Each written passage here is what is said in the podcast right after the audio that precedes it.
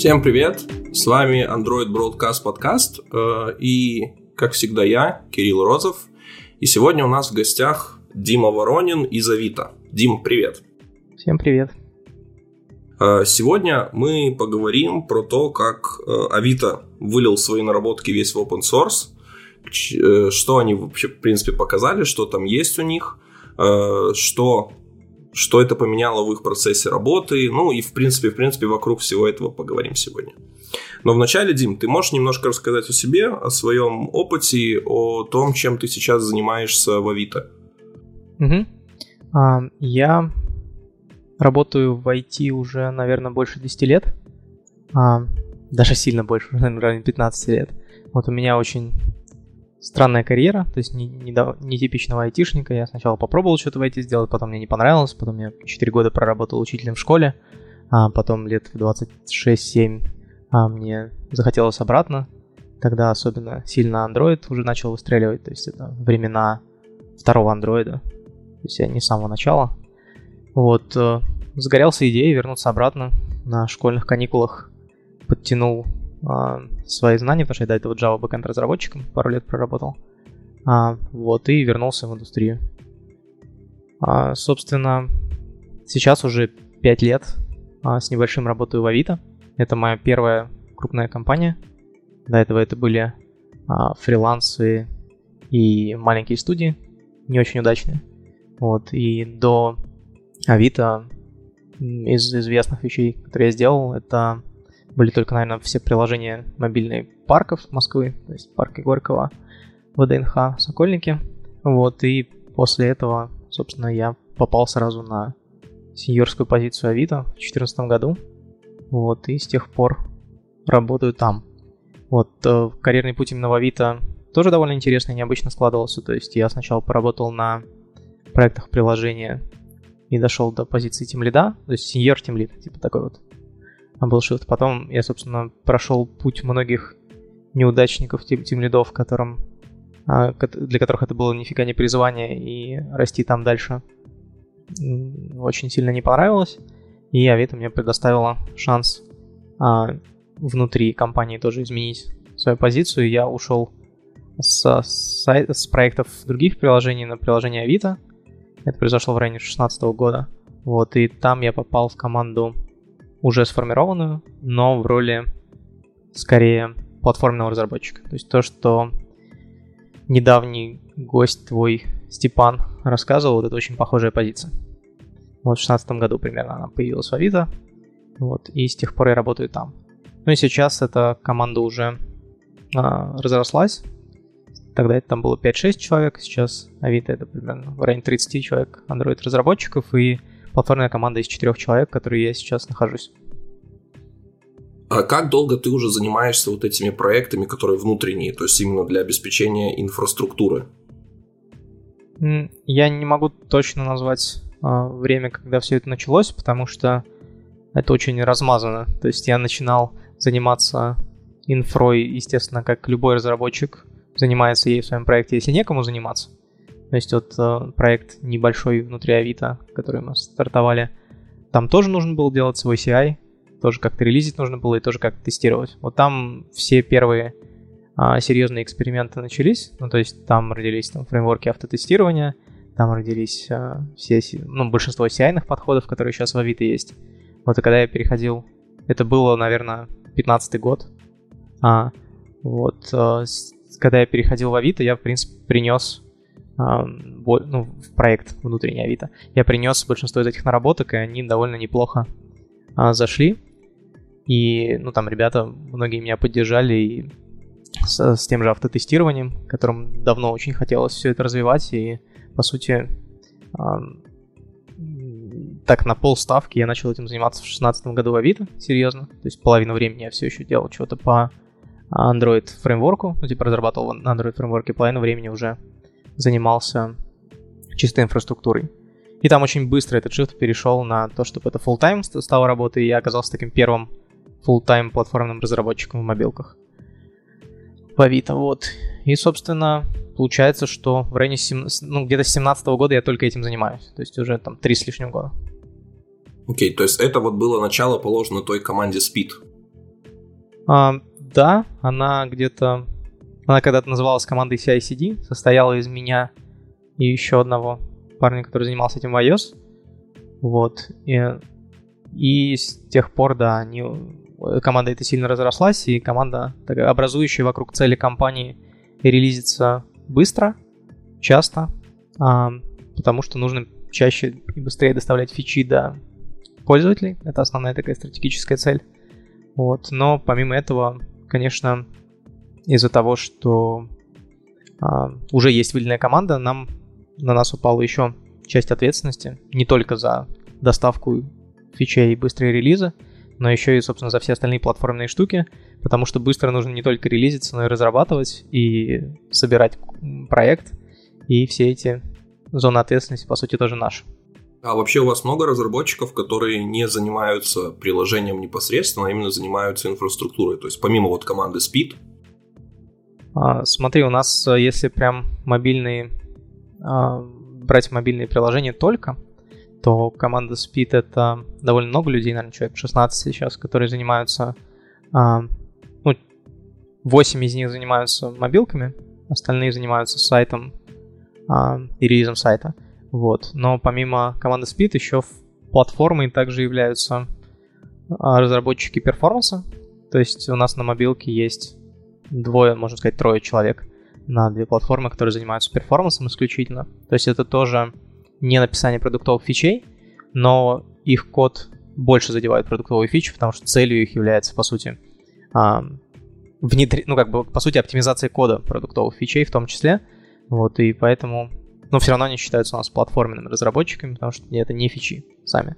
Вот, есть еще одна команда, это команда дизайн-платформы, а, в которой сейчас по два человека в iOS и в Android, которые занимаются исключительно а, тем мостиком между дизайном к продуктовым разработчикам, то есть они делают готовые компоненты, они занимаются тем, чтобы в приложении появилась и хорошо работала темная тема, они занимаются скриншотным тестированием и тем, чтобы все компоненты выглядели одинаково и ожидаемо на всех устройствах. И они также ну, вот, делают все взаимодействие с дизайнерами, то есть дизайнер через них доставляет все визуальные изменения в приложении.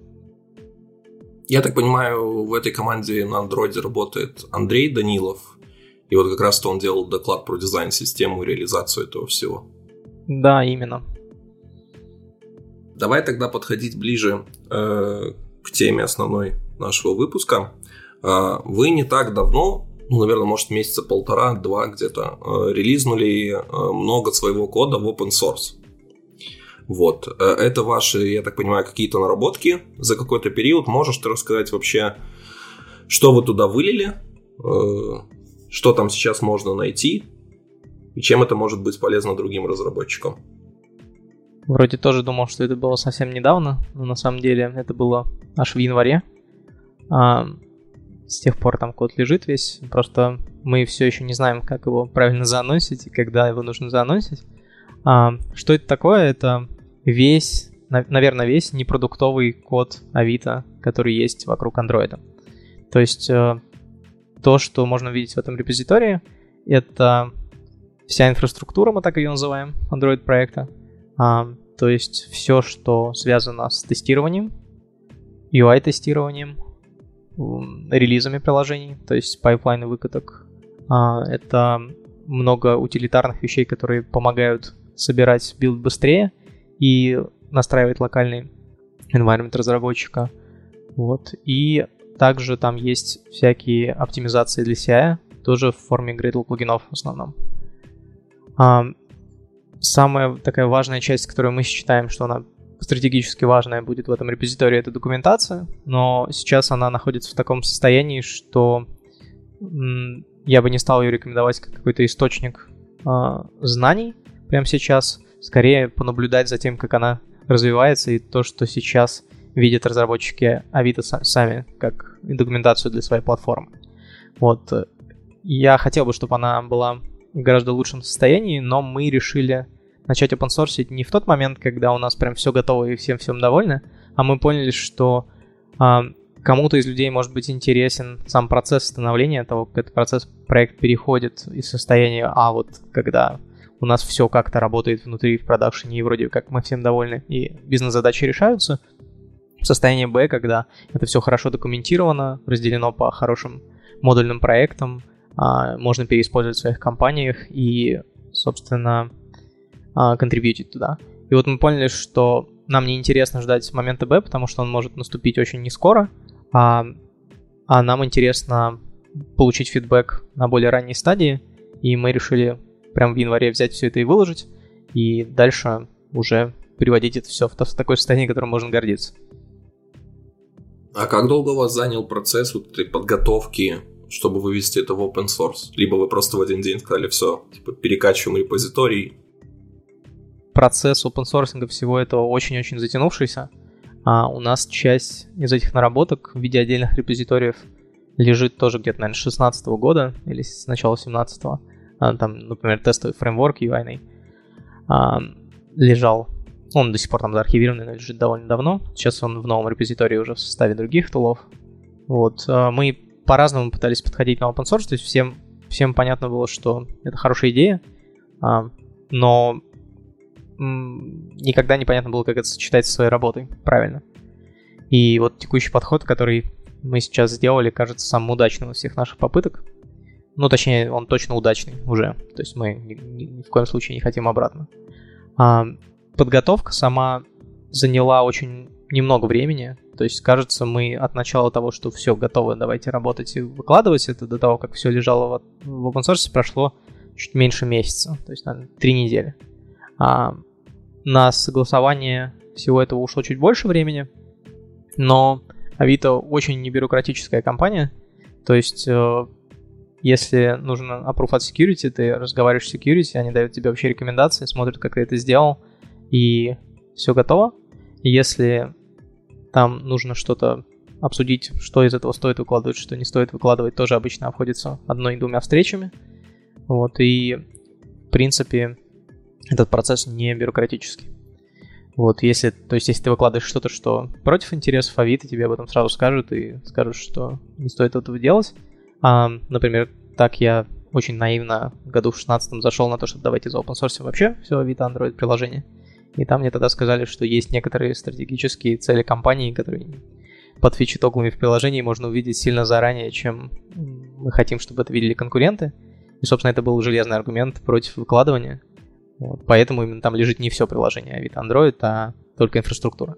Но по поводу инфраструктуры, это не тот, не тот стратегический ресурс, который э, опасен для бизнеса. Скорее, наоборот, мы очень а рады, что люди смогут не наступить там на те же грабли, на которые мы наступили, и можем поделиться опытом, и, возможно, продукты будут в таком состоянии, что ими можно и мы будем советовать пользоваться для решения ваших задач.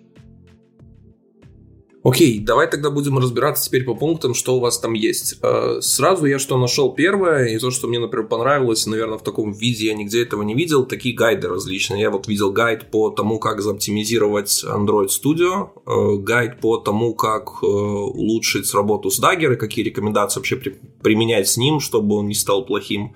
Я так понимаю, вы это используете у себя внутри, и стали выносить наружу. То есть, возможно, какие-то гайды еще пропустил. Если ты мне что-то подскажешь, будет классно. И расскажешь вот цель того, что вы делитесь ими. Что вы все видите в документации этого проекта, это, по сути, то, что... Это вся информация, которую наши Android-разработчики видят э, ну, в виде документации.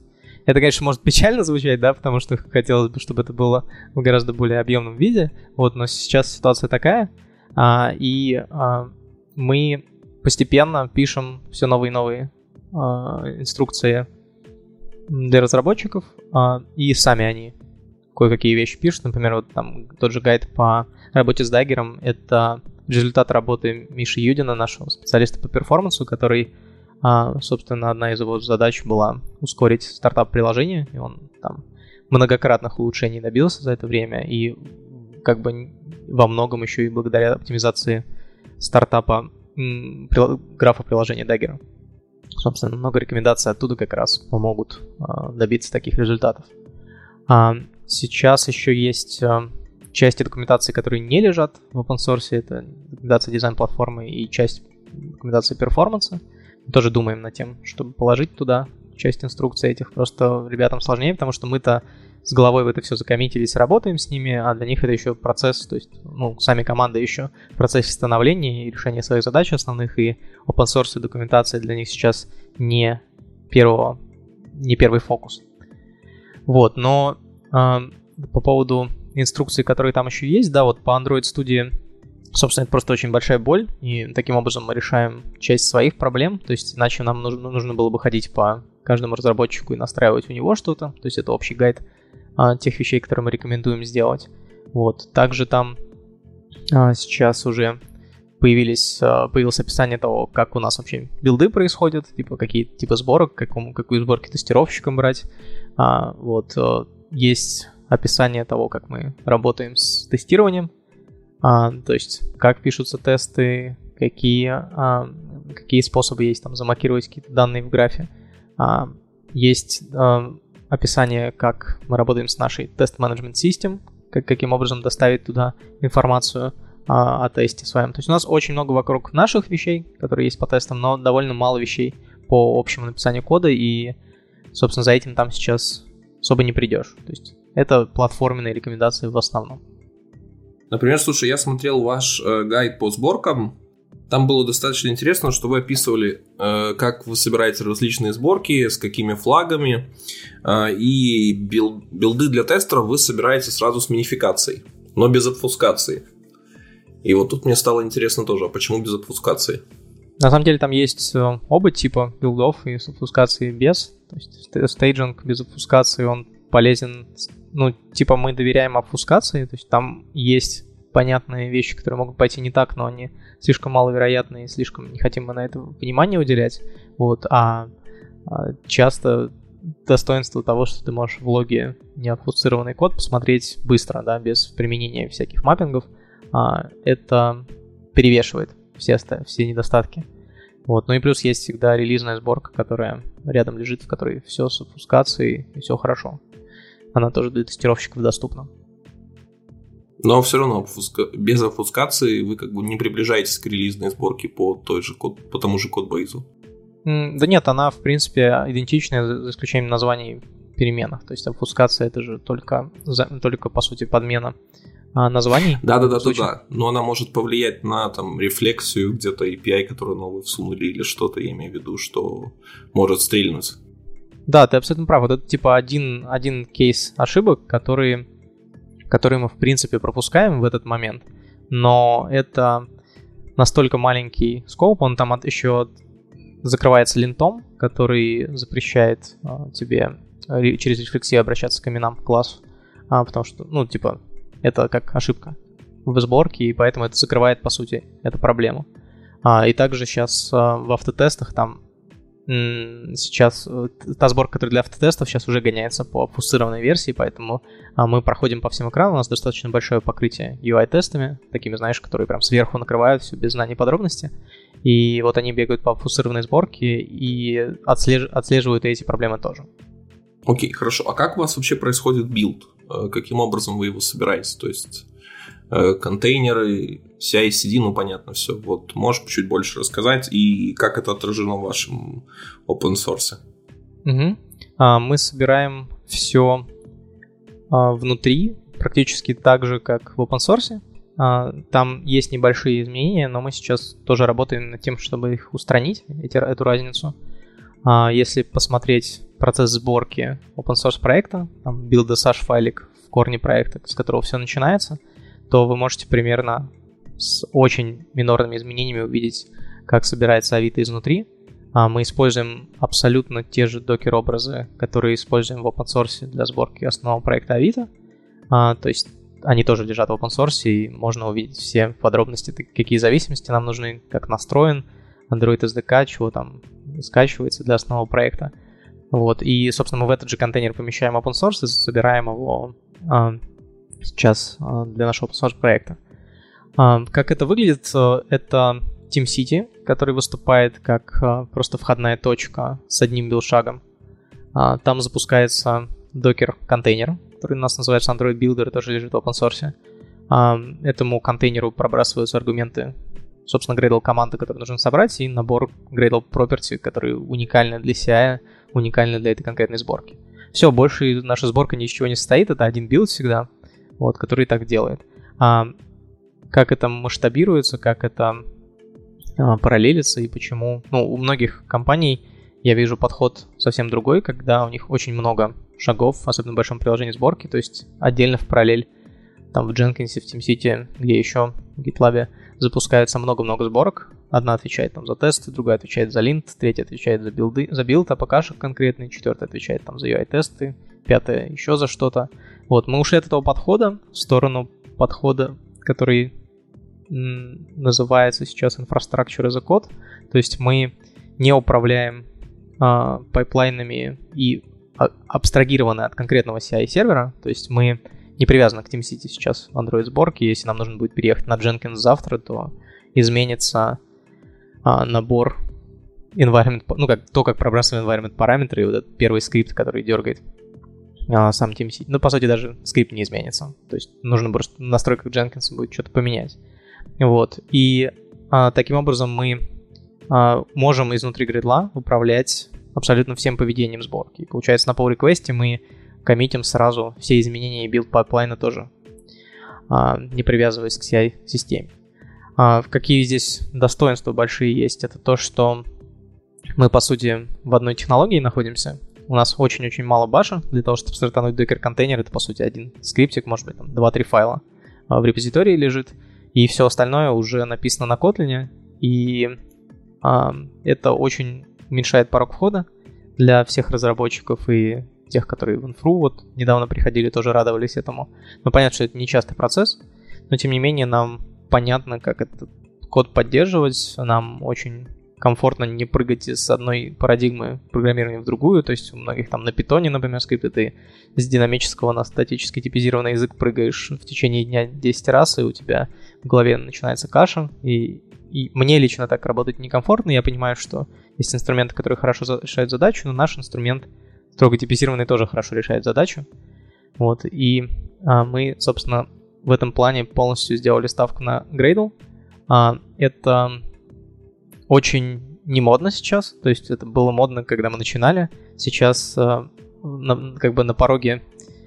Э, сейчас в моде Bazel э, и подобные решения. Э, мы тут в этом плане не то чтобы за модой не гонимся, да, нам тоже интересно исследовать все эти технологии, и мы, ну, держим руку на пульсе, то есть смотрим, что Степан делает, смотрим, что делают другие ребята, Артем Зинатулин, и следим за их работой в этом плане, да, но мы понимаем, насколько большой, большую работу сейчас нужно проделать, чтобы всю эту текущую инфраструктуру запустить на другом стеке, а профит для нас а, а, не то что непонятен, мы понимаем, что стратегически это может быть выигрыш, потому что проект растет, и а, Gradle не справляется с какими-то определенными вещами, не очень хорошо масштабируется. У Артема есть хорошая статья, которая показывает просто фундаментальные ограничения Gradle, которые делают его хуже на большом проекте, чем Bazel. Вот, и, в принципе, там все аргументы валидные. Единственное, что мы а, довольны текущим перформансом гридла, и а, даже там, где недовольны, ну, как бы де- сделаем, сделали свои оптимизации. А, и самое главное, что мы довольны тем, как развивается сейчас Gradle, то есть в какую сторону он двигается, и видим, что те задачи, которые прям являются ботлнеками, а, они у них в родмэпе. Может быть, не в самом быстром, но и для нас это не критичная задача. Ну, то есть на одной чаше весов это переписывание все на Bazel, которая инициатива на там много месяцев и новый, новый стек и все по-новому, и мы на это место, мы на все это время останавливаемся, по сути, останавливаем нашу работу и делаем это а, делаем это в жертву на текущему росту. И с второй стороны мы просто ждем, и Gradle догоняет какие-то вещи по Бейзлю, и мы получаем просто это все за бесплатно. То есть мы подумали, что эта ставка, конечно, рискованная, но все в команде согласились, что а, нас это устраивает сейчас. В конечном счете, у нас довольно эгоистичный подход в этом плане. Если мы захотим свечности на, Бейз, на Bazel, то все комьюнити, которое сейчас страдает и переписывает на Bazel все а, линтовые, ну как бы линты и всякие другие вещи, которые там из коробки не работают как надо, они все напишут, и нам будет гораздо проще свечнуться в конце. Это очень мерзкий подход, и мне стыдно за это, но а, наш текущий бизнес и его правила диктуют то, что мы правы в этом, в этом подходе. Вот. Собственно, есть еще одна проблема, с, этой, с этим подходом, когда мы все в одном гридловом процессе запускаем, это то, что Gradle сейчас не умеет особенно прыгать с машины на машину и запускаться в ремоуте. А, то, что неплохо сейчас работает в Bazel уже а, довольно давно, и в таких, ну, в подобных системах, баг тоже. Но Gradle это сейчас не умеет, и по сути мы ограничены масштабированием своей одной машины, на которой запускаем. Но сейчас у нас там очень большой запас. То есть мы сейчас а, можем где-то три билда в параллель на одной железке вести, максимально нагруженные, и все будет хорошо. Так что эта проблема у нас тоже пока за горами. Слушай, а из того, что вы активно используете Gradle, у вас, э, я видел, как минимум есть, я вот нашел плагин для бенчмарков, э, Gradle'овый, по-моему, если не ошибаюсь. Э, Вот. Э, как много вообще у вас плагинов самописных, которые вы подключаете и используете активно? А, у нас есть страничка, в которой мы прям перечислили все, что у нас лежит на open source, она тоже в документации лежит и называется что-то типа infrastructure а, uh-huh. в самом конце. Вот там по каким-то скромным подсчетам где-то порядка двух десятков плагинов, а, которые у нас подключены к основному проекту. Вот. И что там Gradle специфичного есть конкретно, да, это то, что мы, да, ты прав, бенчмаркаем, во-первых, многое. Ну, типа, это просто профайлинг и бенчмаркинг билдов. То есть вокруг этого у нас там скорее не то, что наши какие-то плагины есть, у нас там в этом плане довольно мало наших именно конкретно наработок. Там скорее есть гайд, как мы это делаем в документации, а используется при этом стандартный инструмент, который Gradle поставляет. Это называется Gradle Profiler. То есть у нас там написано сценарии, которые мы регулярно тестируем, и на CI у нас запускается, и мы видим как бы дельта, что происходит после наших изменений с билдом. Вот, это, по сути, просто такой инженерный подход к тому, чтобы не сделать хуже, то есть отслеживание изменений. А, потом, а, все, ну, как бы эти Gradle плагины, часть из них а, заточена на то, чтобы а, отслеживать эффективность наших сборок. То есть вы знаете, наверное, что есть такая штука, как Gradle Enterprise, которая позволяет ну, делает эту работу за нас, без всяких плагинов, то есть просто собирает всю статистику по сборкам с машины, делает один общий портал, в котором все это собрано и можно анализировать.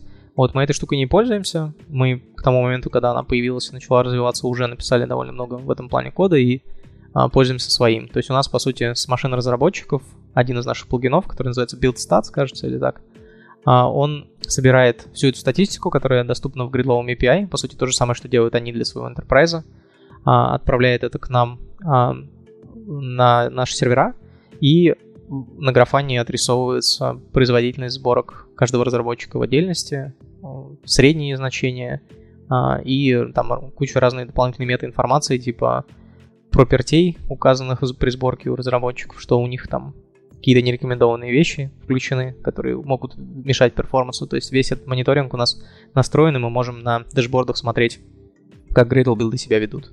То есть часть плагинов посвящена этому. Есть плагины, которые падают, ну, роняют билд специально, если Gradle настроен как-то не так, или окружение разработчиков настроено как-то не так. Есть несколько очень неочевидных проблем, которые непонятно как по-другому отслеживать. То есть э, мало, например, кто знает, что если ты работаешь на маке с Gradle ом, и у тебя а, и у тебя что-то типа Sierra и выше, а, то у тебя есть такая проблема, очень вероятно, что при, ну, типа, resolving local хоста, если ты для, для чего ты это делаешь, в гридле есть несколько а, обращений к этому, он там заним, может занимать до 5 секунд. И решается это там правкой ETC hosts и внесением туда корректировок, просто потому что на маке почему-то по дефолту вот так работает. И в итоге это там ускоряет какие-то сценарии, сценарии сборки там на 40 секунд. И вот наш плагин, собственно, он ищет э, э, это, э, это состояние плохое, неправильное в environment и роняет сборку и говорит разработчику, что вот, чувак, пропиши сюда пару строчек в etc hosts, и у тебя билд будет на 40 секунд быстрее. Вот. И вот, собственно, мы, этот плагин занимается поиском, анализом таких неочевидных вещей на машине разработчика и сообщает ему об этом. Там уже сейчас есть несколько правил очень интересных, можно посмотреть и пробовать применить у себя. И, в принципе, этот плагин, он практически готов для переиспользования, то есть его можно подключить к любому, а, к любому проекту и а, попробовать посмотреть свою машину и что там не так. Вот, если что-то не так, э, если что-то не так, нехорошо работает при подключении, можно опять, опять же написать нам, мы поправим и посмотрим, может быть, мы что-то не учли для вашего конкретного проекта. А вот такое большое количество Gradle плагинов, э, не влияет ли оно негативно на сборку? Очень правильное опасение. То есть э, это то место, в котором очень легко ошибиться. И если вы послушаете все, все доклады, подкасты и прочее, которые по поводу Бейзеля, э, там основным из аргументов, почему ребята ударились в разработку, а там является то, что там просто сложнее ошибиться. То есть система дает тебе более ограниченный набор ресурсов, а, ну то есть по сути все, что нужно для сборки, да, но не лишнее. То есть ты там не будешь, где не нужно лазить в сеть, а, записывать на диск что-то, и все это за себя а, заберет, вернет в абстракцию и не позволит использовать неправильно. Gradle в этом плане очень свободный инструмент, и там можно написать самую страшную ересь, которую только можно, а, замедлить тем самым всем сборки очень сильно, и долго будешь не понимать, в чем дело. Самое главное, очень мало инструментов сейчас для того, чтобы отследить, что ты сделал что-то не так. А мы как, это, как с этим боремся? То есть у нас э, сейчас нет какого-то решения, которое прям из коробки бы говорило, что этот плагин, ну там перформанс-тесты на плагин, такого сейчас нету. А, но у нас есть определенный там, чек-лист, который мы проходим, чтобы а, плагин инициализировался за какое-то определенное время. То есть а, мы прям конкретно запускаем... У нас у каждого плагина есть интеграционные тесты рядом, которые на sample проекте применяют этот плагин в разных а, условиях и отслеживают то, что он работал корректно с точки зрения функциональности его. И на этих же тестах, собственно, мы прогоняем а, некоторые бенчмарки, которые показывают, что там, допустим, тест, а, ну, плагин должен заинициализироваться за столько-то миллисекунд. Если больше, то это плохо, и нужно смотреть, в чем дело. И, естественно, когда мы только начинали писать плагины, у нас э, мы допускали там ошибки, и был, были ситуации, когда там какой-то плагин 4 секунды где-то в начале в ботлнеке инициализировался и мешал тем самым сборке. Вот, сейчас по текущим плагинам ничего такого нету, и самая болезненная тема это конфигурация проекта. Болезненная она потому, что выполняется при самой, при самой-самой обыкновенной любой таске, даже help, а, Gradle help. Вот, и у нас она на большом проекте Авито, в котором под 300 модулей под миллион строк кода выполняется за 5 секунд. За 4 даже. Вот, то есть это, а, собственно, показатель того, что ничего дорогого и большого мы там не делаем. Насколько дорого обходится поддержка вот этих вот плагинов по времени? Потому что у Gridla сейчас там активно идут улучшения, какие-то не вводят новые API, вот они там прям массово переходили на lazy API для тасков, сейчас уже оно там перешло в стейбл и стало как основным, плюс они постоянно для него выкатывают какие-то улучшения. Плюс, наверное, релизы Gridlight, наверное, где-то там, может, раз в течение одного-двух месяцев. А, да, мы стараемся поддерживать всегда самую свежую версию Gradle. Мы обновляемся на нее обычно в течение там одной-двух недель после ее выхода а, по всем проектам. Ну, то есть сейчас это два репозитория. А, и насколько сложно? Да, на самом деле очень несложно, потому что с а, довольно, довольно давно уже Gradle выбрали очень правильную и хорошую схему а, поддержки обратной совместимости. И от самого Gradle проблем практически нет. То есть все фичи, которые они предупреждают, что будут сложные в поддержке, они помечают там incubating или experimental. И мы, собственно, предупреждены о том, что если мы хотим это использовать, то ждите проблем при апгрейдах. А, и это иногда влияет на принятие решения. То есть иногда мы сознательно отказываемся от incubating вещей, потому что ну, их поддержка может быть неоправданно дорогой. Вот. Но стейбл вещи очень много-много месяцев поддерживаются в обратной совместимости. Даже если от них отказываться нужно и переходить на что-то новое, это все равно переход обычно абсолютно безболезненный. Предупреждают о убирании какого-нибудь флага из API там, за 4 мажорные версии. То есть есть флаг какой-то, который они там в 5 а, в, в пятой версии Gradle захотели выпилить, пометили деприкейт, значит он выпилится в седьмой.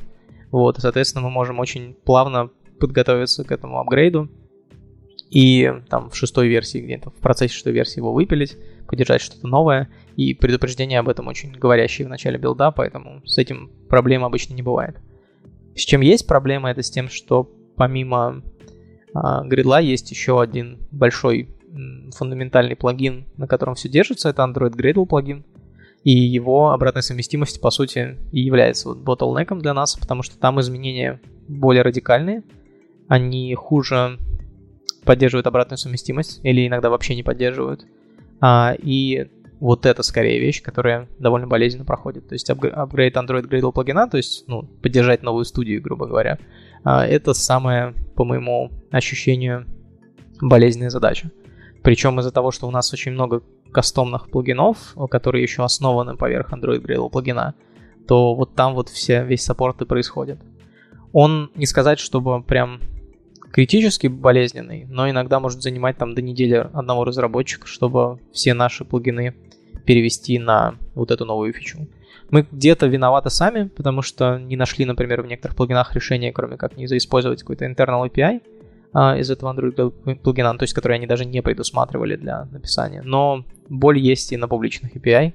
Вот, и там, конечно, я, я бы очень рад был, если бы ребята из Android Gradle плагин тимы а, взяли бы за основу ту схему апгрейдов, которую в Gradle команде используют. Вот если бы они как-то больше, более безболезненно это все делали, то, наверное, нам было бы лучше. Но я их понимаю, людей, которые пишут кастомные Gradle плагины поверх Android Gradle плагинов, их по пальцам пересчитать, и, в принципе, это для них не целевая аудитория, это не Gradle, типа, который всю, всю эту платформу поддерживает, им важно этот имидж держать.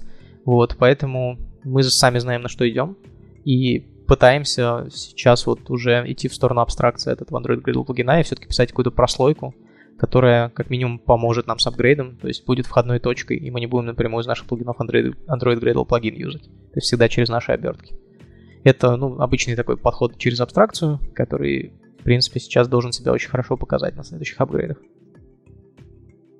Окей, хорошо. Давай еще немножко тогда поговорим про сборку. А, я из того, что нашел, опять же, вас я вижу, что вы и бенчмарки используете, профилирование, метрики какие-то собираете. Даже про Miracle у вас нашел, что есть, что вы посылаете билды на удаленку. То есть это все есть у вас прям в реальных проектах, что вы так собираете? Плюс я еще, кстати, не заметил тут ничего про э, билд кэши. Вы не писали ничего про remote build cache. Да, все что, все, что написано, все, что лежит в open source, все, что лежит в документации, можно быть уверенными, что мы это используем. Um, то есть мы сейчас выпилили все неактуальное в документации. Может быть, там какая-то пару, пару фактов на страничках нужно обновить. Вот, а все остальное точно есть. И да, не все написано. То есть Remote Build Cache в Gradle это штука, на которую мы очень сильно полагаемся, которая хуже всего работает uh, в реалиях Android Gradle плагина. И типа у нас там есть некоторый тоже опыт вокруг оптимизации э, кэшей и репортинга багов Android Gradle команде, когда они что-то неправильно кэшируют. Вот, это тоже мы контрибьюторы в в эту часть и надеемся, что они сделают лучше. Вот, потому что там прям баги описаны очень буквально, что, что сделать, чтобы у тебя виснул кэш, и такие сейчас еще открытые есть. Это значит, что билд кэш, по сути, под Android довольно слабо помогает сейчас. То есть он абсолютно точно нужен, абсолютно точно он сместит какую-то часть тасок, но все равно дорогие таски. На совокупности Kotlin, Android, Gradle работают плохо до сих пор. Вот, мы напишем про Remote Cache, просто сейчас это... Почему этого сейчас нету? Это довольно давно не в нашем фокусе, то есть оно работает, работает с достаточно большим miss rate ом и сейчас, и мы зарепортили, и они в открытом состоянии сейчас все баги, про которые мы знаем, мы просто сейчас ждем реакции, потому что контрибьютить в Android Gradle плагин по части исправления кэш-мисс багов мы еще не дошли до такого, то есть есть еще много внутренних задачек более приоритетных, которые нужно сделать, которые ускорят сборку. Но в целом мы сейчас уже сборкой, скоростью ее довольны а, на, на витовском проекте, то есть с учетом объемов кода а, все более-менее быстро. Ну да, про Remote Cache, наверное, это все, что я хотел сказать. Вот. А про профилировку и бенчмаркинг вроде мы тоже уже, да, поговорили. А, тебе хочется какие-то абсолютные числа услышать или? Мне хочется еще узнать, а вот э, как у вас состоит стандартный, не знаю, там, pull request? Вот что прогоняется на CI-CD, вообще что происходит в этот момент, когда pull request справляется на сервер? Я именно имел в виду про внутренний. Вот, то есть инфраструктура у вас предназначена для проектов, которые вы используете у себя. Вот мне интересно, вот что у вас там, какие проходят тесты, какие, например, тесты проходите на pull request, а daily, ну там проверки точнее. Проверки запускаете daily и прочее. Вот, вот этот интересный флоу. Угу.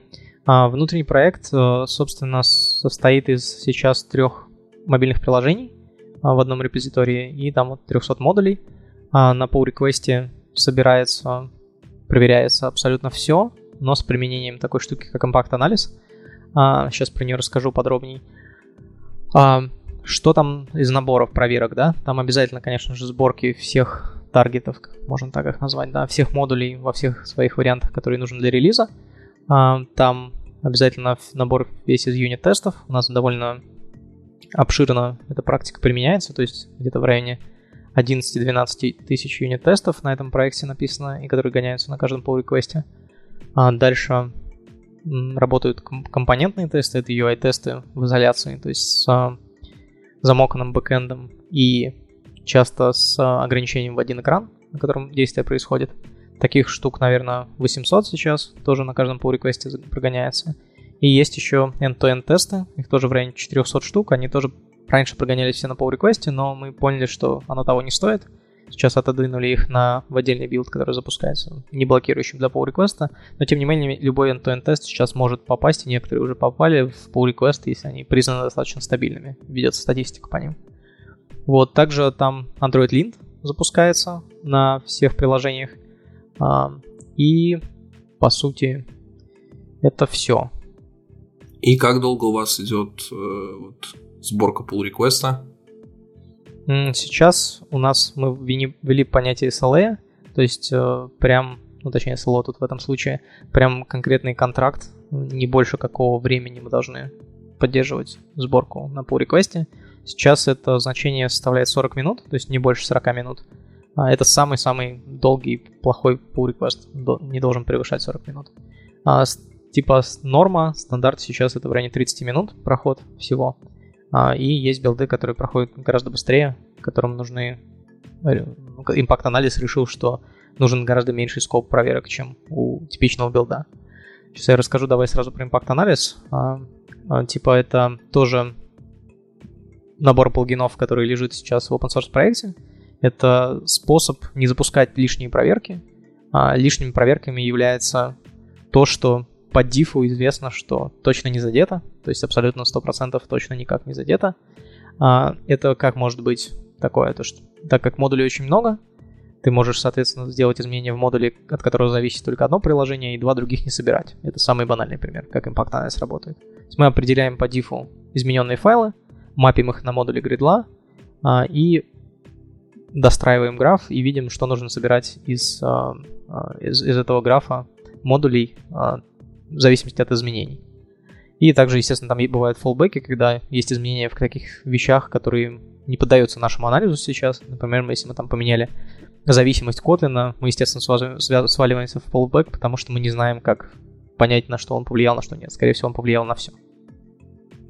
Вот, и также импакт анализ он может делать более умные вещи. Он может понимать, что не изменились, например, юнит, э, не изменились, а, изменились, например, только юнит-тесты, и не нужно вообще ничего собирать, кроме проверки вот этих конкретных юнит-тестов, потому что ни на что другое это повлиять не может. То есть не нужно даже собирать приложение в этом случае, а, потому что не изменилась ни, ни единая строчка в приложении. У него есть много всяких утилитарных проверок, типа того, что если поменялась документация, MD-файлы и прочее, можно вообще ничего не собирать, только проверить документацию на а, линтер документации, который проверит, что ссылки правильные, и э, там набор еще проверок есть дополнительных. Вот. И самый умный, и самый сложный импакт-анализ — это импакт-анализ UI-тестов, так как UI-тесты вроде бы как должны задевать все в приложении, но мы можем вычислять, что это не так, что есть вещи, которые... Ну, есть те UI-тесты, которые можно не запускать. А считаем мы это таким образом, что связываем а, модули, в которых произвели изменения, с конкретными page-объектами, которые используются в UI-тестах. И если мы видим, что абсолютно точно никак не задет этот PageObject, например, изменения были в экране оплаты там, размещения какого-то, соответственно, тесты на логин мы абсолютно точно можем не запускать, потому что, ну, типа, код никак не задет, он в этих модулях не находится. И это вот, собственно, самый сложный анализ, он подразумевает статический анализ байт-кода, чтобы посмотреть а, заранее те изменения, которые произошли. Вот, этот анализ очень сложный, про него целый доклад у нас есть, и я не уверен, что он выживет через все этапы эволюции, может быть, мы от него откажемся, потому что сейчас активно пытаемся другой вариант, альтернативный делать, это просто разделить все UI-тесты по модулям, потому что они герметичны, и они могут жить не в основном конечном приложении, а в библиотечных модулях. Вижу, многие компании уже тоже к этому приходят, и нам тоже пора. Давай тогда продолжать. Э, мы уже раз начали тему тестов, проверок, прочего. Э, что у вас вообще по тестам? Э, я видел, что у вас там есть и про RoboElectric, ну, естественно, у вас, ты уже сам задел этот вопрос, что у вас есть UI-тесты. Я думаю, тут без Каспресса и учитывая ваш вклад него тоже не обходится. Вот. Можешь рассказать именно вот про вообще про какие тесты у вас есть, какой у вас там баланс, и может что-то у вас есть поверх того, что тестовых фреймворков, что-то вы добавляете, чтобы улучшать этот процесс? Mm-hmm. Да, в тестировании это там одна из самых ранних вещей, которые мы погрузились. У нас очень был болезненный регресс, и процесс внутри компании тоже довольно болезненный по части QA. То есть люди хотели проверять все, не применяя техники ручного импакт-анализа с самого начала. Uh, ну, то есть я бы сказал, что этот процесс просто плохо поставлен был в Авито с самого начала.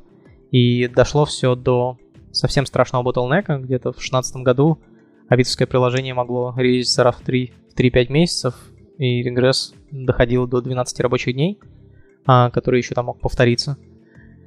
Вот, и эта ситуация совсем критичная для бизнеса была, и она, я согласен, что она не из-за инструментов, она из-за процессов, и беда была в том, что очень инертный момент этот был, то есть нельзя было просто в один день прийти и сказать, что не надо ничего проверять, давайте быстро напишем автотесты и от всего откажемся, и ну, как бы повлиять на это с процессуальной точки зрения в тот момент казалось невозможным. Возможно, если опыта было бы побольше и были бы лучше аргументы, это удалось всего бы избежать, и не было, например, такого большого количества end-to-end тестов, на которые мы полагались еще год назад. Вот. И я вижу, многие компании вообще полностью отказываются от UI-тестов и делают это сознательно, и я тоже могу их понять. Это очень хороший и грамотный выбор, если ваши процессы это позволяют, и если вы знаете, как протестировать приложение иначе, не потеряв в качестве. Это точно достижимо. Вот. Но и самое по себе UI-тест это очень дорогая история. Но я вижу ситуацию сейчас другую, что в головах у людей мобильное приложение обязательно нужно тестировать UI-тестами, иначе ты ничего не получишь. Я считаю это большой ошибкой, вот, и что можно обойтись без этого, но сам оказался заложником ситуации процессов внутри компании, где нужно было бы идти поступательно. То есть абсолютно нереально было просто отказаться от ручного тестирования и перейти на тестирование какое-то более изолированное герметическое юнит-тестами или интеграционными тестами без Android UI. Просто никто бы никогда в жизни не поверил, что это возможно в тот момент в команде. Ну, то есть, типа, верило пару человек, и а, это невозможно было донести до всей команды. Не настолько авторитет. Вот, и я вижу такая ситуация во многих компаниях сейчас складывается, типа, не мы одни по этим граблям идем. Вот, поэтому мы решили, что все-таки инвестиция в UI-тесты на нашем в нашем случае достойная штука, потому что мы хотя бы сможем а, поступательно за много лет, очень больно, но пройти эту дорогу и прийти больше к тому, что не запускать end-to-end тесты на мобильном приложении вообще. Ну или там запускать их единицы, чтобы кому-то спалось спокойно. Вот. И а, что мы сделали, это мы пошли поступательно, то есть сначала мы заменили весь регресс на большие тяжелые end-to-end тесты, ну типа мы старались сдерживать, чтобы они все-таки хотя бы, хотя бы одну вещь проверяли, но в итоге их количество разрослось почти до 1000 штук. То есть это 1000 UI-тестов, которые нужно было запускать на каждом pull реквесте на каждом регрессе. И, собственно, таким образом еще инфраструктура выросла с тест-раннерами, которая все это позволяла параллелить. Это было довольно давно. Это было еще в то время, когда раннеров, которые такого масштаба а, сьюты запускали в open source не было. А, да и, в принципе, сейчас а, единственный раннер, который может во что-то такое, это марафон. И он а, ну, берет на себя ну да, ответственность с параллельником он берет, но он не берет на себя ответственность обслуживания девайсов, запуска, резервации и всего остального, что, например, мы своим раннером решили заняться. Вот. И в тот момент, собственно, тестовый фреймворк родился. Что, что такое тестовый фреймворк, почему так громко называется? На самом деле это обертка над Espresso просто, в которой несколько практик извращены.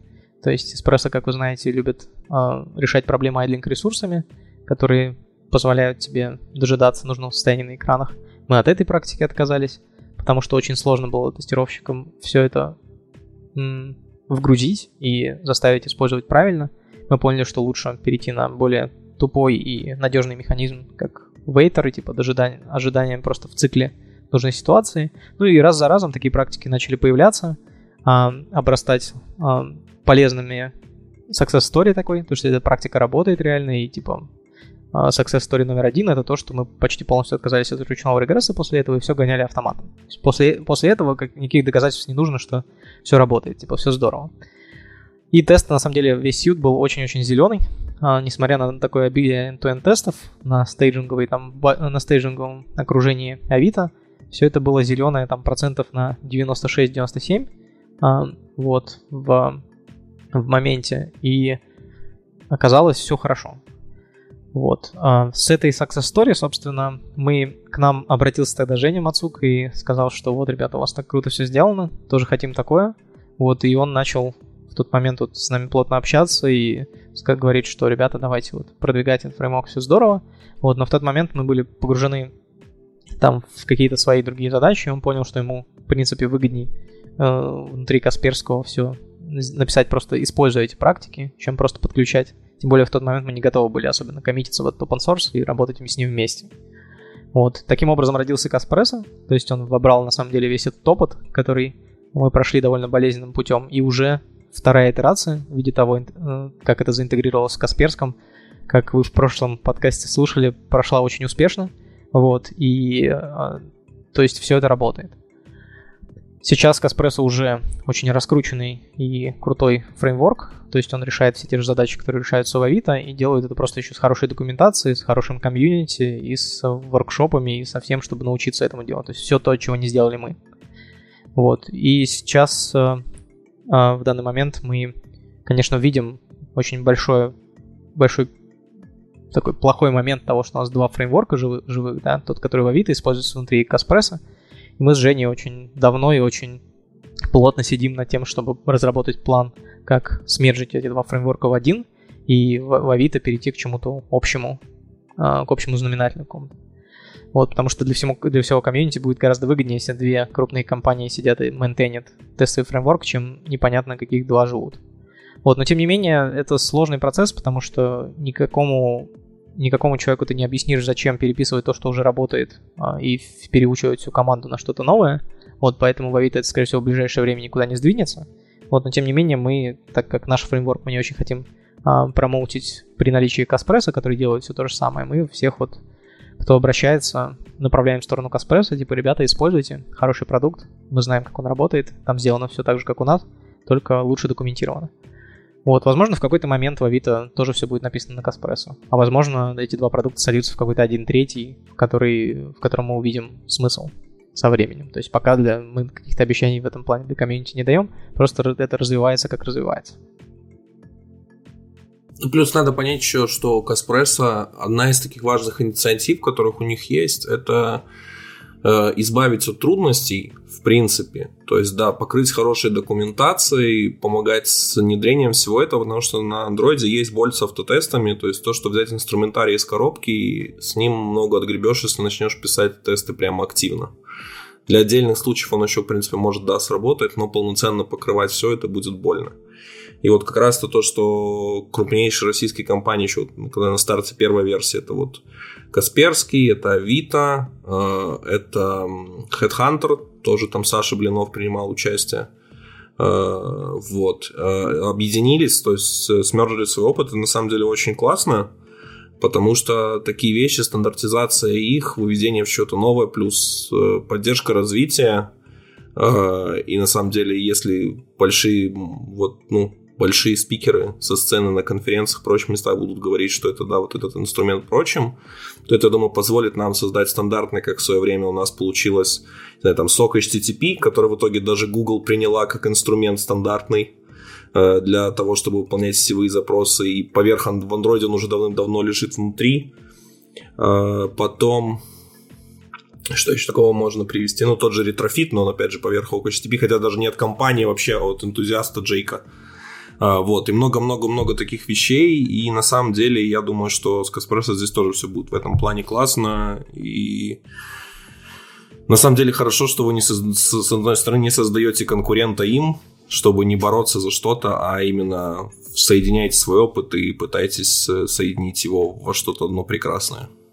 Да, ты очень правильную тему затронул. То есть одна из больших мотиваций open source этого — это в целом создание такой комьюнити а, в нашем московском IT, в основном так, да, потому что все-таки это основная цель. У нас много крупных компаний здесь, и мы таким образом приглашаем к диалогу, и это уже работает. То есть то, что мы выложили, уже а, создало много нетворкинга вокруг этого, то есть много контактов, пишут ребята из ВКонтакте, пишут ребята из Яндекса, пишут ребята из Мейла, интересуются тем, как мы что-то сделали, как-то делятся своим опытом, говорят, что у нас неправильно или можно лучше сделать.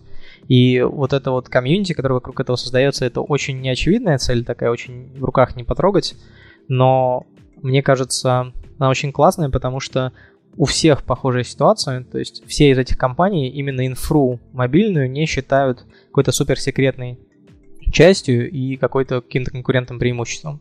И это нам дает возможность делиться всем этим и развивать вместе. То есть, конечно, какое-то утопическое будущее это когда все эти компании объединятся и в одном таком репозитории будут всю эту инфру а, унифицированную для всего андроида делать. И тогда бы мы вообще жили в прекрасное время, когда нам можно было бы вообще ничего не решать, никаких задач заново, а просто какая-то новая компания появляется на горизонте, берет этот стек, и он решает им все задачи. Да, и мы тем самым абстрагируемся от всех болезней инфраструктуры, которые Google оставила нам, типа решайте сами, вот, хотя все компании при росте сталкиваются с похожими проблемами. Вот, но к этой утопии прийти довольно сложно, потому что это нужно, эта утопия строится на людях, на персонале каких-то в IT. То есть э, нужен интерес неподдельный и энтузиазм делать чего-то экстра помимо своей работы вкладывать. К счастью, такие энтузиасты находятся, и мы знакомимся со все новыми из новых компаний, и я очень приглашаю к общению всех, кто нас послушает и кто захочет тоже поучаствовать в этом проекте. У нас сейчас входная точка для такого общения, это наш телеграм-чатик, который а, написан в репозитории, то есть в котором мы начинаем общаться. Вот. Но в принципе можете пригла- приглашать предлагать любые площадки для такого общения. А, мы с радостью придем пообщаться, поделиться опытом и рассказать какие-то подробности про проект, которые вам интересны, или послушать про, ваши, про ваш опыт и как-то прокомментировать. Потому что фидбэк — это тоже очень важная доля. Я немножко прыгнул вот на тему про фидбэк. Мы когда мотивацию искали для того, зачем мы делаем open source, у нас очень важным пунктом было то, что мы хотим показывать код реальный не на синтетических sample примерах, а реально как у нас работает другим разработчикам, более продвинутым, прошаренным. Нам очень приятно было бы, если бы посмотрели ребята из долины, которые занимаются этим, как у нас это сделано, прокомментировали и дали фидбэк. Кто-то пишет уже. Вот. Нам очень удобно кидать баг-репорты Google, Gradle и прочее с ссылками на наши репозитории, на том, как у нас это в реальности используется. То есть это тот уровень фидбэка, который не достичь скидывая синтетические примеры, потому что синтетические примеры иногда очень дорого готовить и воспроизводить, да, и по части людей это часто блокер, потому что ты не хочешь сидеть и три дня пытаться сделать синтетический проект, когда ты можешь, хочешь зарепортить всего лишь баг. У нас вот есть роскошь того, что мы можем взять и скинуть кусочек, ну, типа просто ссылку на код репозиторий, в котором это все воспроизводится. Это уже работает, у нас есть э, проект, который, с которым мы используем, и его разработчику мы просто создаем баги с ссылкой того, вот, вот тут в твоем проекте есть такая-то проблема, вот можешь зайти наш, скачать наш репозиторий, там подключен твой плагин и воспроизвести его у нас. Вот. Это помогает уже решать проблемы. То есть это классная возможность. А что, слушай, у вас еще такого специфичного в тестах есть? Не знаю, может, то, что нету Каспресса, а, или решает вот именно какие-то ваши специфичные проблемы? Да, у Каспресса решает какую-то одну, одну конкретную проблему, да, как написать тесты максимально безболезненно, вот, но он не решает одну не менее серьезную проблему, как их правильно запустить на большом масштабе. Потому что люди начинают писать, и неизбежно появляется проблема номер два, как ее правильно запускать. А мы сейчас готовим ответ на этот вопрос такого же уровня, как Каспрессо сделан, то есть это полноценный выделенный проект, он все так же будет лежать в этом общем репозитории, но будет гораздо лучше оформлен, то есть с отдельной страничкой, с документацией, с тем, как его подключить, использовать у себя, и как его подружить с Каспрессо, например, с тем же. А, так же, как и с нашим фреймворком, тоже для нас это будет. И это, по сути, тестовый раннер, который а, занимается всем, начиная с того, что вот у тебя написан тест на Kaspresso, и как его доставить всюду. То есть как его замасштабировать, как его запараллелить, как его гонять на pull request ах как его включать а, в свой pipeline, как а, получать репорты из этих тестов, как отправлять их в систему хранения тест-кейсов какую-то свою внутреннюю в компании, и как работать с инфрой, самое главное. То есть он будет работать с одной и большим, ну, с большим количеством разных видов инфраструктуры, которые бывают в компании. То есть у нас в Авито конкретно это Kubernetes, в котором а, просто запускаются контейнеры с эмуляторами и оркестрируются с помощью нашего раннера. То есть мы заранее говорим, что эй, вот у нас есть 2000 UI-тестов, а, пожалуйста, запусти их на вот таких четырех разных девайсах.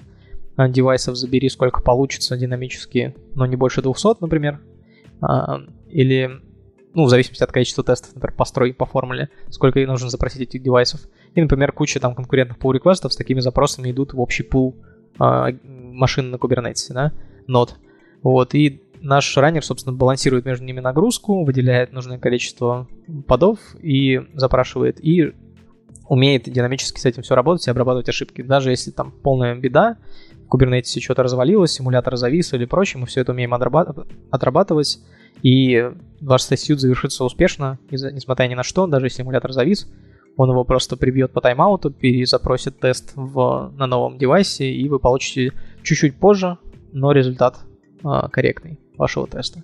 Все такая вот система, плюс мониторинг вокруг нее, аналитика вся вокруг нее, аналитика падающих, флакающих тестов, и все вот это решение мы готовим. Собственно, один из первых клиентов, который э, будет это использовать, это вот мы как раз с Женей работаем над тем, чтобы в Касперском на этом раннере сейчас это все запускалось. Вот. Также, может быть, еще несколько компаний на примете, которые тоже будут его использовать. То есть, по сути, это ответ на вопрос для всех пользователей Каспресса, как запускать тест. Потому что там Женя говорил, что сейчас у них там одно из таких самых нормальных решений это марафон, но с ним нехорошо в том, что он кроссплатформенный, и, соответственно, они в свое время ушли от кроссплатформенных тестов как раз так тестом нативным, мы тоже марафон, то есть хотели избавиться. Вот он мне рассказал про это, а ты ответил на вопрос, что будет дальше с этим. У меня осталось еще несколько вопросов, точнее два. Э, первый вопрос это про Roboelectric. Э, используете ли вы его у себя и вот до сих пор пишете ли вы активно тесты с помощью него? Да, мы используем Roboelectric довольно активно, то есть из наших 11-12 юнит тестов, которые я назвал 11-12 тысяч, э, где-то в районе 2000 на Roboelectric использует его. Он стал заметно лучше с тем моментом, когда Google взял за него шефство и разработчики оттуда стали его мейнтейнить версия 4 конкретно и выше, там уже многие детские болячки этого проекта устранены. Вот, и сейчас он довольно производительный, типа не сильно плохо влияет на сборку. А, мы не сказать, чтобы активно прям как-то специально сознательно пишем или не пишем на нем, то есть у нас все просто, если ты а, задеваешь какие-то Android-зависимости, хочешь юнит-тест на них написать, ты просто наследуешься от нашего там наследника Electric Test Case и а, просто поработаешь с ним. То есть никаких хитростей особенных, особенных нету. Если есть возможность написать не трогая зависимость, пишешь обычный. Если нет, то используешь Herbalectric.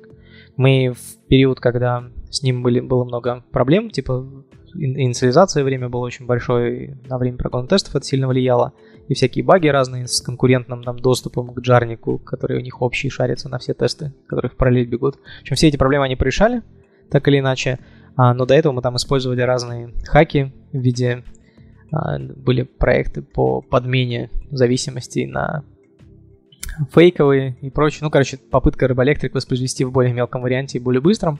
В общем, все это мы сейчас выпилили и довольны тем, как Рыбоэлектрик используется. И даже, наверное, про него чуть написано в документации, я уже не очень хорошо помню. Если это есть, то это старая довольно статья. Просто если нет, то, наверное, нам стоит написать про него. Вот, кстати, по поводу технологий, мы сейчас начали вести такую штуку, как техрадар. Это тоже публичная история про то, какие технологии используются и приняты в Авито, и те, которые, от которых мы отказались, с объяснением почему.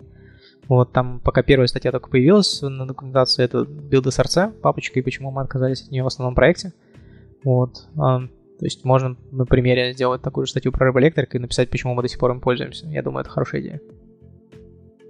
И второй вопрос у меня касается, ты уже задел этого, этот, эту часть вопроса тем, что вы пилите новый раннер, то есть инфраструктура для того, чтобы выполнять тесты на реальных устройствах, ну или эмуляторах, это на самом деле беда. Э, и каких-то хороших руководств, гайдов ничего не найти. У вас я тоже как-то не смог найти именно вот про инфраструктуру, про рекомендации, про то, как это лучше сделать.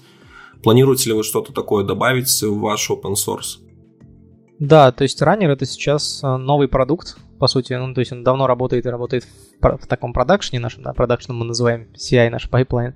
Вот он там работает уже очень давно и очень надежно, то есть на него полагается вся разработка.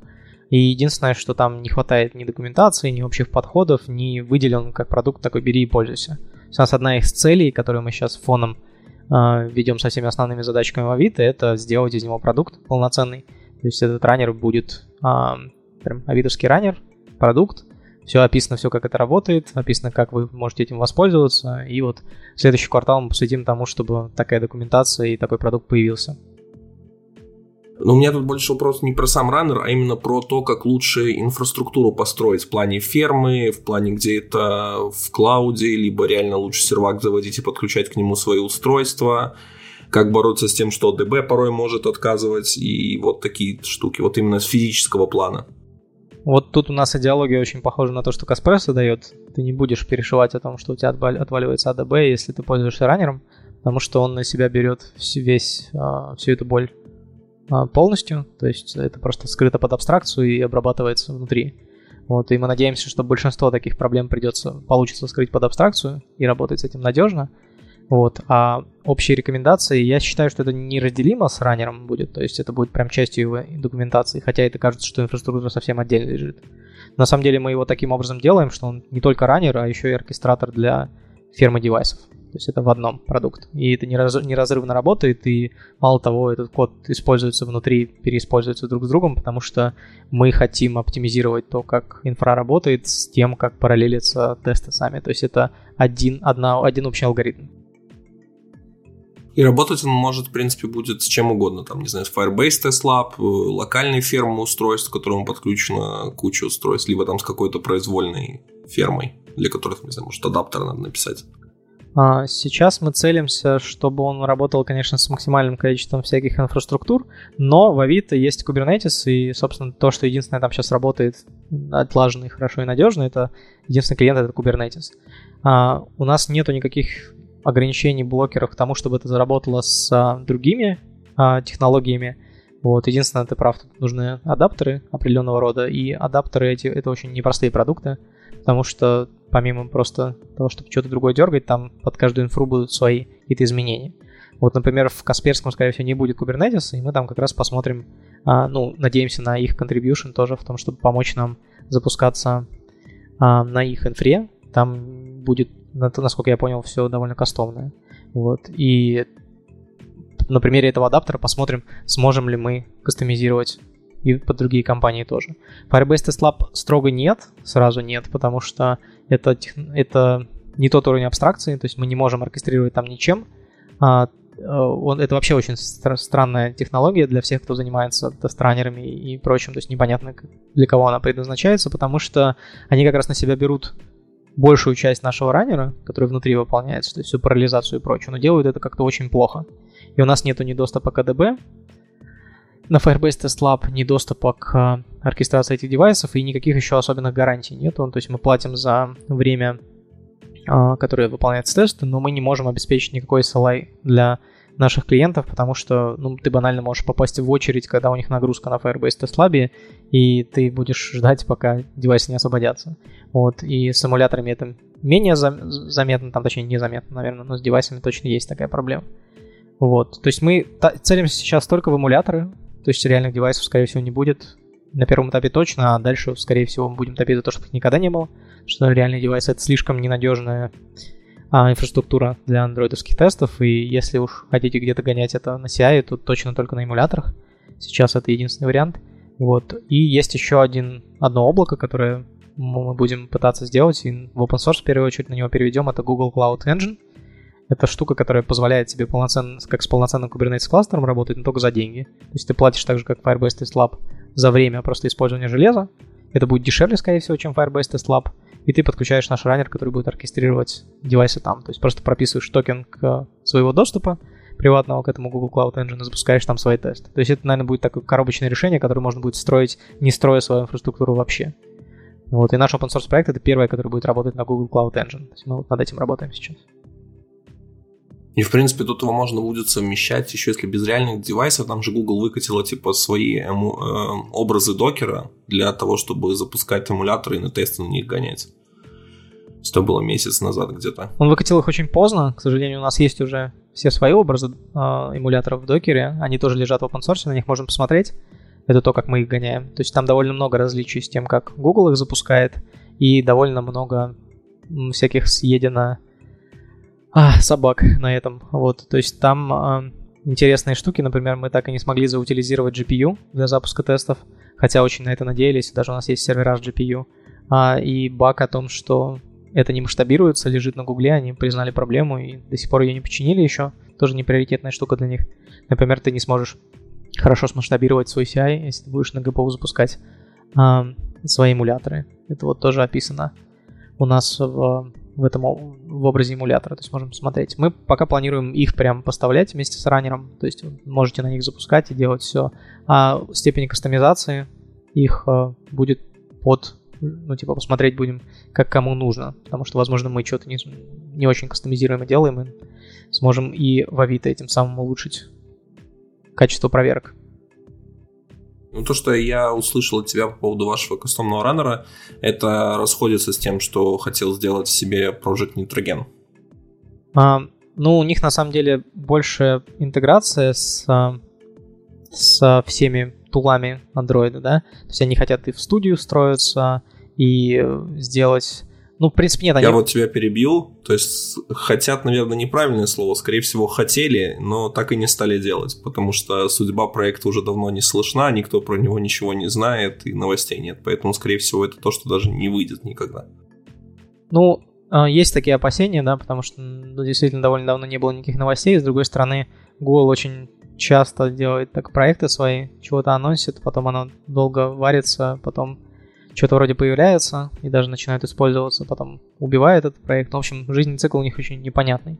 Мы поняли, что мы на этот джена не дождемся, и типа не будем на него делать оглядку, когда свой раннер будем разрабатывать. Но тем не менее, если он появится, это для нас очень радикальные изменения, потому что, скорее всего, они сделают лучше многие интегра... интеграционные точки сейчас, которые мы вынуждены костылями закрывать. И, а, ну, скорее всего, мы перейдем на него. То есть это как минимум будет вторая имплементация того, как мы работаем с системой всей. Вот. Очень здорово, если они это сделают наконец-то, потому что там действительно очень много чего нужно поддерживать нам, и раннер от этого в актуальности своей, скорее всего, не потеряет, потому что все уверен, что Google, с учетом того, как они а, ни с кого не собирают фидбэк, как это делать и как вам было бы удобно делать, а просто предлагают на основе своего опыта, то вряд ли это будет массовый продукт. Вот. Э, мы в этом плане мало чем отличаемся, но просто наши условия того, как мы запускаем тесты, более приближены к похожим компаниям, как мы, чем Google. У Google просто совсем другой масштаб. Скорее всего, то, что они себе представляют, как это делать правильно, больше отличается от реалий, реалий компании, чем у нас. Плюс с вами договориться проще о том, чтобы что-то улучшить и изменить. Потому что вы, как бы, особенно в нашем регионе, вы тут более открыты, потому что с Гуглом это, во-первых, даже если о чем-то сказать им проблему, то вопрос, когда она исправится, это вот хороший вопрос. Да, мы, мы, тем не менее, у нас ресурсов поменьше, чем у Гугла, и мы можем что-то медленнее делать. Но ты прав, что чтобы что-то делать, нужно хотя бы уметь договориться об этом или поговорить, а это сложнее с Гуглом. Вот, я очень надеюсь, что, ну, конечно, мы там фантазировали в каких-то своих мечтах, что в какой-то момент, может быть, Google заинтересуется тоже этим, и мы сможем тоже как-то более официально представлять этот подход свой. Но это, конечно, очень долгого будущего еще работа, то есть и с Каспрессо, и с нашим раннером, если все, вся эта штука удастся, и действительно это будет очень популярное решение, то да, надеюсь, ну, Google, наверное, будет выгоднее так сделать. Я очень на это надеюсь. Хорошо, давай еще тогда поговорим, что еще такого специфичного у вас есть в вашем open source, но мы это не обсудили, не задели. Ну, на самом деле, мы большинство самых важных вещей обсудили. Есть еще целая такая штука, которая называется CD, то есть именно delivery часть и у нас есть там набор плагинов, которые этому посвящены. Она более специфичная для Авито, и мы, скорее всего, не скоро сможем сделать это совсем переиспользуемым. Ну, была бы задача, да. Дело в том, что у нас есть один кусок критичный, который сейчас не в open source, это, собственно, сам сервис релизов. А, это сервис, который все от, от точки, когда ты хочешь э, выпустить релиз, и у тебя комит есть готовый для релиз кандидата, да, до момента доставки в Store и во все другие магазины, и в все внутренние системы распространения приложений все, все раскидывает. И этот сервис еще ведет там календари релизов, а, все понимают всегда, когда эти релизы произойдут, когда в этот трейн успеть, в какой момент сейчас какая сборка находится, на каком качестве пользуют ли, кто ее установил, какие на ней крыши есть и прочее. То есть это довольно большой обширный сервис с большим количеством ответственности, а open source у нас лежит клиент к нему из нашего CI. То есть мы, по сути, когда этот сервис говорит, пора сделать релиз, он запускает наш Gradle с входным параметром, что это релиз, то есть с таской, что это релиз. Мы выполняем всю эту таску, и наши плагины правильно готовят JSON на выход, а, который описывает все артефакты сборки, которые важны для релиза. То есть все прогоны тестов, все результаты по тестам, все анализы того, что какие API мы там бэкэнды используем, все анализы, в каком состоянии фичи тоглы включены, все это складет в артефакты и отправляет сервису релизов, что все готово, давай релизить. Вот, собственно, вот эта вот штука вся, она тоже очень плохо написана в документации, и мы как минимум что можем сделать, мы можем все это расписать подробно, и даже с тем, что у нас не за open source сам сервис. Будет ли он за open source, я тоже сказать не могу, поэтому занимается тоже команда Speed, но другие ребята, вот, и, возможно, им это тоже будет интересно на каком-то этапе. Они это сделают. Uh, у меня тогда возник вопрос, исходя из всех наших обсуждений. Uh, я видел у вас рекомендации, которые однозначно стоит всем почитать, кто использует эти инструменты, как вот, Android Studio, я думаю, все Android-разработчики используют. Э, Dagger тоже, опять же, большинство Android-разработчиков используют. Э, но есть какие-то, может, другие вещи, которые разработчикам с различными проектами, там, кто пишет тесты, кто нет, стоит обратить у вас и эти практики к себе применять, которые там не заставят их категорично менять, либо наоборот, почитать и понять, что можно сделать проще с помощью вашего open source. Ну, смотри, я уверен, что наши подходы не могут быть являться универсальными для всех компаний и контор и для всех состояний развития проекта, которые у всех есть. Вот, но однозначно вот общие подходы того, как мы с помощью плагинов решаем задачи, могут быть полезны. То есть, если кто-то на таком же пути находится, например, ну, знает, что вектор такой, но, например, в другой точке находится, им будет интересно посмотреть, как у нас это сделано, 100%. А потом у нас есть, например, какая-то особая методология тестирования этих Gradle плагинов, она, в принципе, официальная, но тоже я мало вижу плагинов с тестами, с интеграционными, и как это все поддерживать. А, там можно посмотреть на вот эту тему, да, на тестирование. А, то есть у нас прям создаются во время теста, во время экзекьюшна создаются тестовые проекты андроидовские какого-то объема с определенными правилами, и относительно них запускается этот плагин и проверяется, что он отработал нормально. Тоже довольно интересный проект, такой мини-проект, который тоже можно оформить как отдельный продукт, такой тестовый фреймворк для плагинов. Вот. А, и, и на самом деле, я думаю, сейчас это все. То есть вот все подходы вокруг тестирования, которые мы писали до этого, они в каком-то виде, может быть, тоже интересно будут. Ну, с... я, я как бы сужу по себе, почему мне вот казалось, что интересно все это выложить, потому что я пытаюсь перенести сам в какой-нибудь 2016 год, и буду подумать, вот что бы было, если бы а, на то развитие авитовского, авитовской инфры был такой проект в open source, сколько бы я времени мог сэкономить и поняв и разобравшись, что тут находится. Мы пытаемся сделать это более доступным с помощью документации, с помощью докладов, с помощью таких выступлений, как сегодняшнее. Вот, но понятное дело, что рук на все не хватает. Блин, это плохая фраза. Типа, на самом деле, рук у нас дофига относительно любого другого проекта. Просто приоритеты не, не всегда такие. То есть иногда хочется сделать продукт более качественно работающим в Авито, и это приоритет не всегда, чем написать документацию наружу. Вот, но мы типа пытаемся совмещать и кайфуем от самого процесса, того, что проект становится более известным, более популярным и более описанным, более качественным. Да и зачастую разработчиков такое бывает, что сделать хочется намного больше, чем есть возможности, и когда ресурсы растут, все равно хочется еще больше сделать. Заполняет все возможное пространство, да. Да, да. А, хорошо, то есть резюмируя, как я понял, э, как минимум стоит всем обратить внимание, почитать, что у вас есть, ваши наработки, посмотреть исходники и подчеркнуть для себя какие-то интересные идеи, которые, возможно, вы не в том же виде, который ребята из Авито реализовали и выложили в open source, вы сможете взять и перенести на свои проекты, либо посмотреть как-то по-другому на решение других задач. Это как минимум будет полезно всем. Да, Давай двигаться тогда дальше. Есть еще такая большая интересная тема, которая тоже у меня тут вызывает вопросы.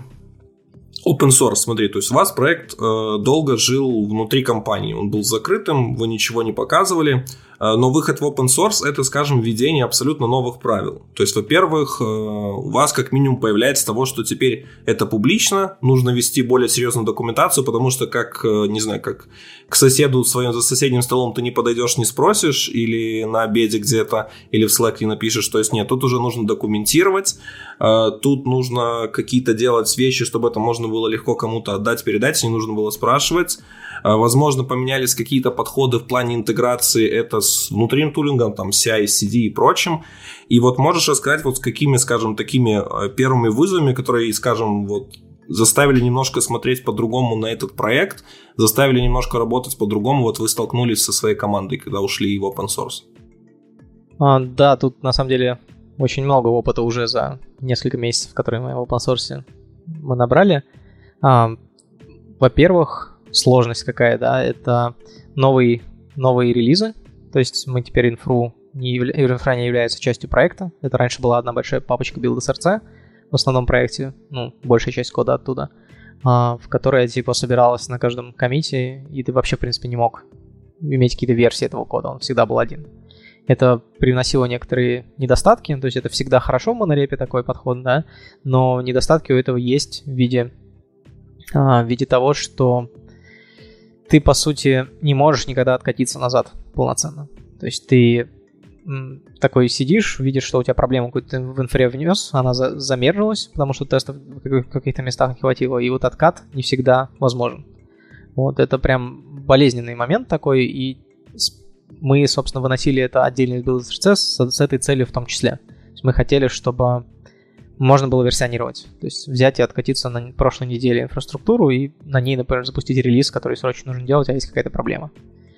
Вот, это плюс такой. Но минусом, соответственно, ты должен теперь это версионировать, ты должен вести эти версии, выпускать бинарные артефакты, делать что-то что подобное. Вот, но мы вроде как довольно легко адаптировались к этому, и до сих пор есть что улучшать, но, в принципе, Авито инфра сейчас релизится очень понятным способом для нас, и а, ожидаемым, скажем так. Вот. Тем не менее, есть еще там сложность такая, что ты, по сути, а, вынужден поддерживать совместимость API. Это новая такая штука. То есть, раньше она, ты просто не мог несовместимого сделать. То есть, у тебя просто упадет компиляция, то теперь процесс интеграции разнесен по времени с моментом мержа да, в develop, и ты, а, может быть, не не осознаешь сначала этого, ты можешь что-то поломать, а, и с точки зрения API тоже, и мы вынуждены, как все, про, все проекты с открытым API, а, все, все эти практики заново привыкать к ним и использовать. То есть а, это не вызвало большого труда, но типа до сих пор еще есть скользкие моменты, мы не всегда умеем откатываться. Мы иногда делаем несовместимые изменения, сами этого не подозревая. И мы планируем сейчас написать инструмент для этого, чтобы можно было автоматически проверять, не изменил ли ты API случайно, а, наших проектов на pull request уже. Ну, не изменил это его несознательно, скажем так. Вот, проблемы еще были... Проблемы еще точно были с а, а, самими процессами, то есть то, как мы работаем. А, по сути, очень, очень плавно произошел переход а, в этом плане, потому что ты а, мы и до этого старались писать код таким образом, чтобы код, документацию, комментарии и все остальное таким образом, чтобы это как будто бы мог уже посмотреть каждый. То есть мы не, у нас не было там опишных ключей в репозитории изначально, ну, в той части, которую мы выносили.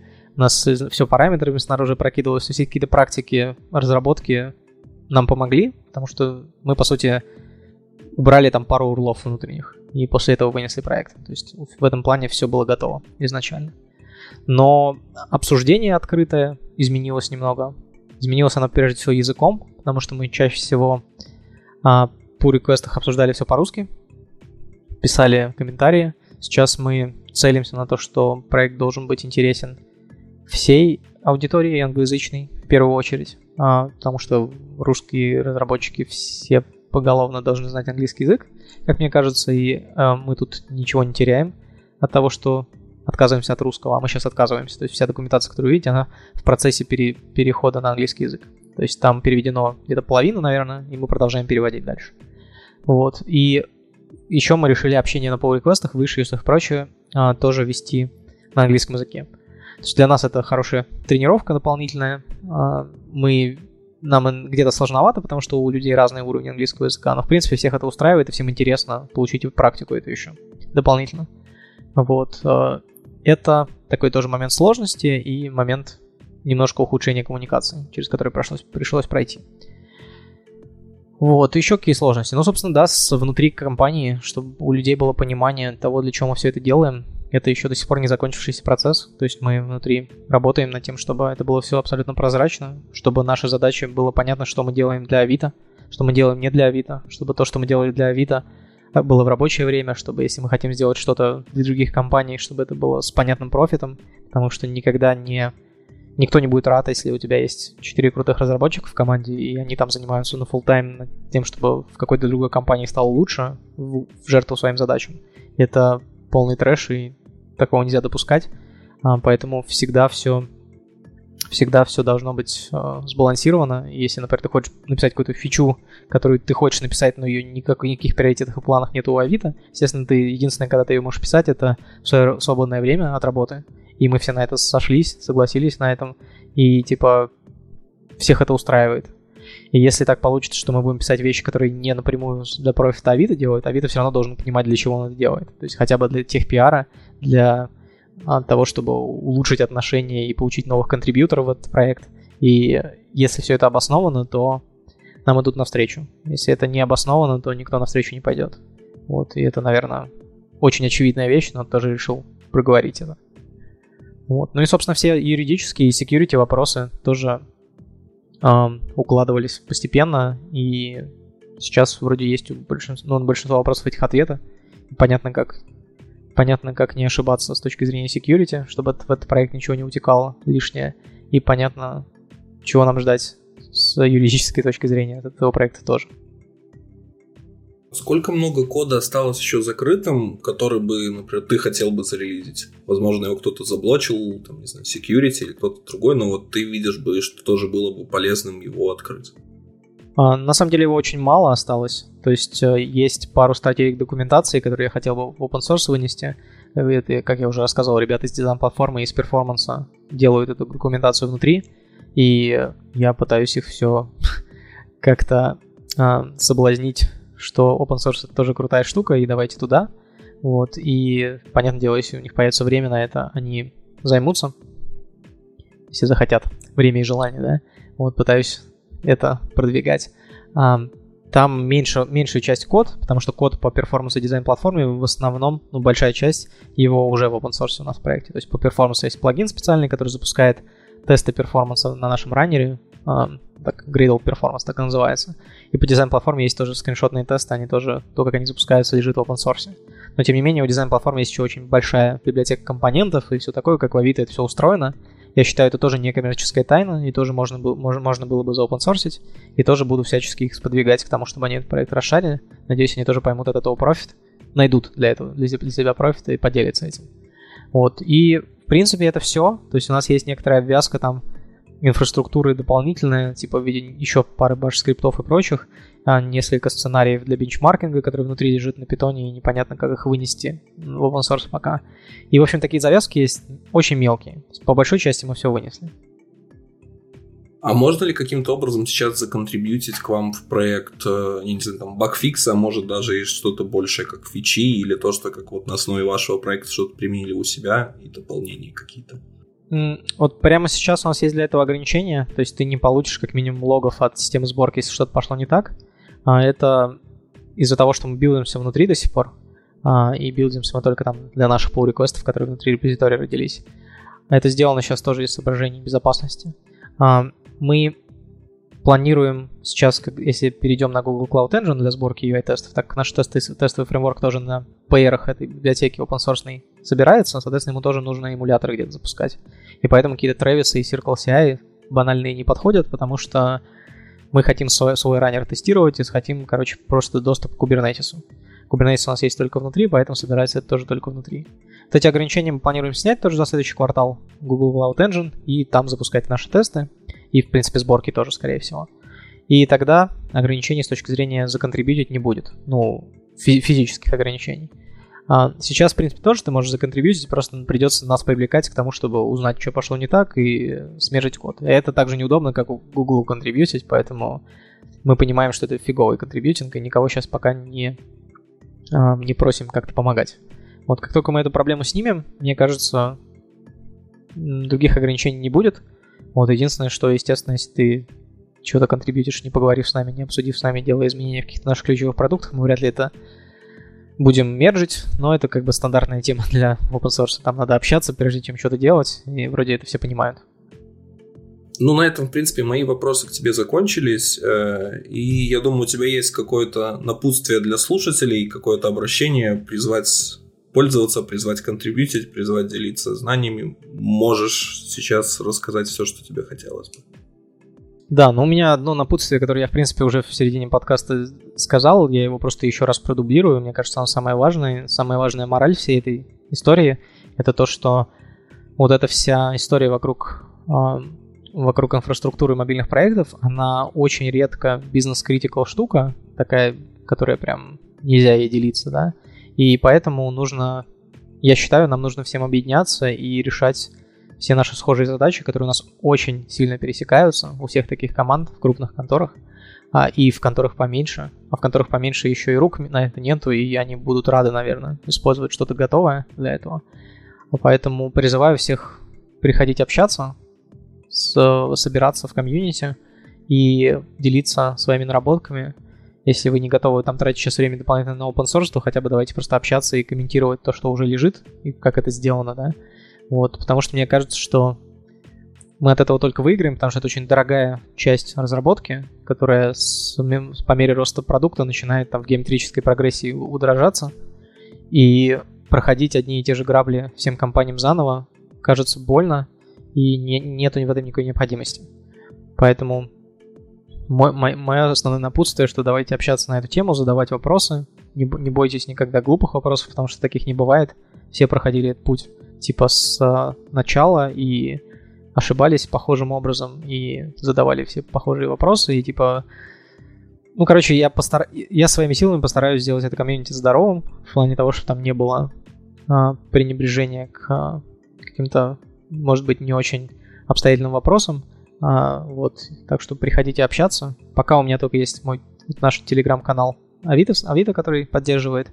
Вот, но если что-то большее вокруг этого родиться. Ну, есть еще Каспрессовский канал для фидбэка, в котором тоже есть общение конкретно по Каспрессу. Вот, так что мое напутствие такое. Давайте делиться этими наработками и двигать их вместе дальше. Телеграм-канал довольно серьезный, там даже вчера Бэтмен появился. Да, там просто появился какой-то человек, вступил, там у него имя Брюс Уэйн. Поэтому все серьезно уже становится. Скоро вся Лига Справедливости туда подключится и будет контрибьютить.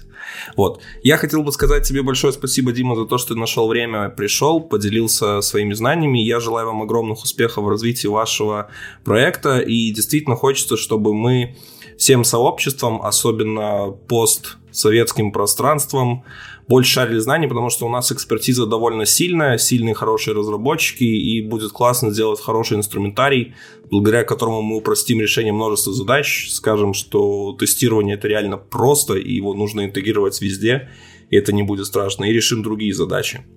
Поэтому всего вам самого наилучшего всей вашей команде и Авито, в принципе.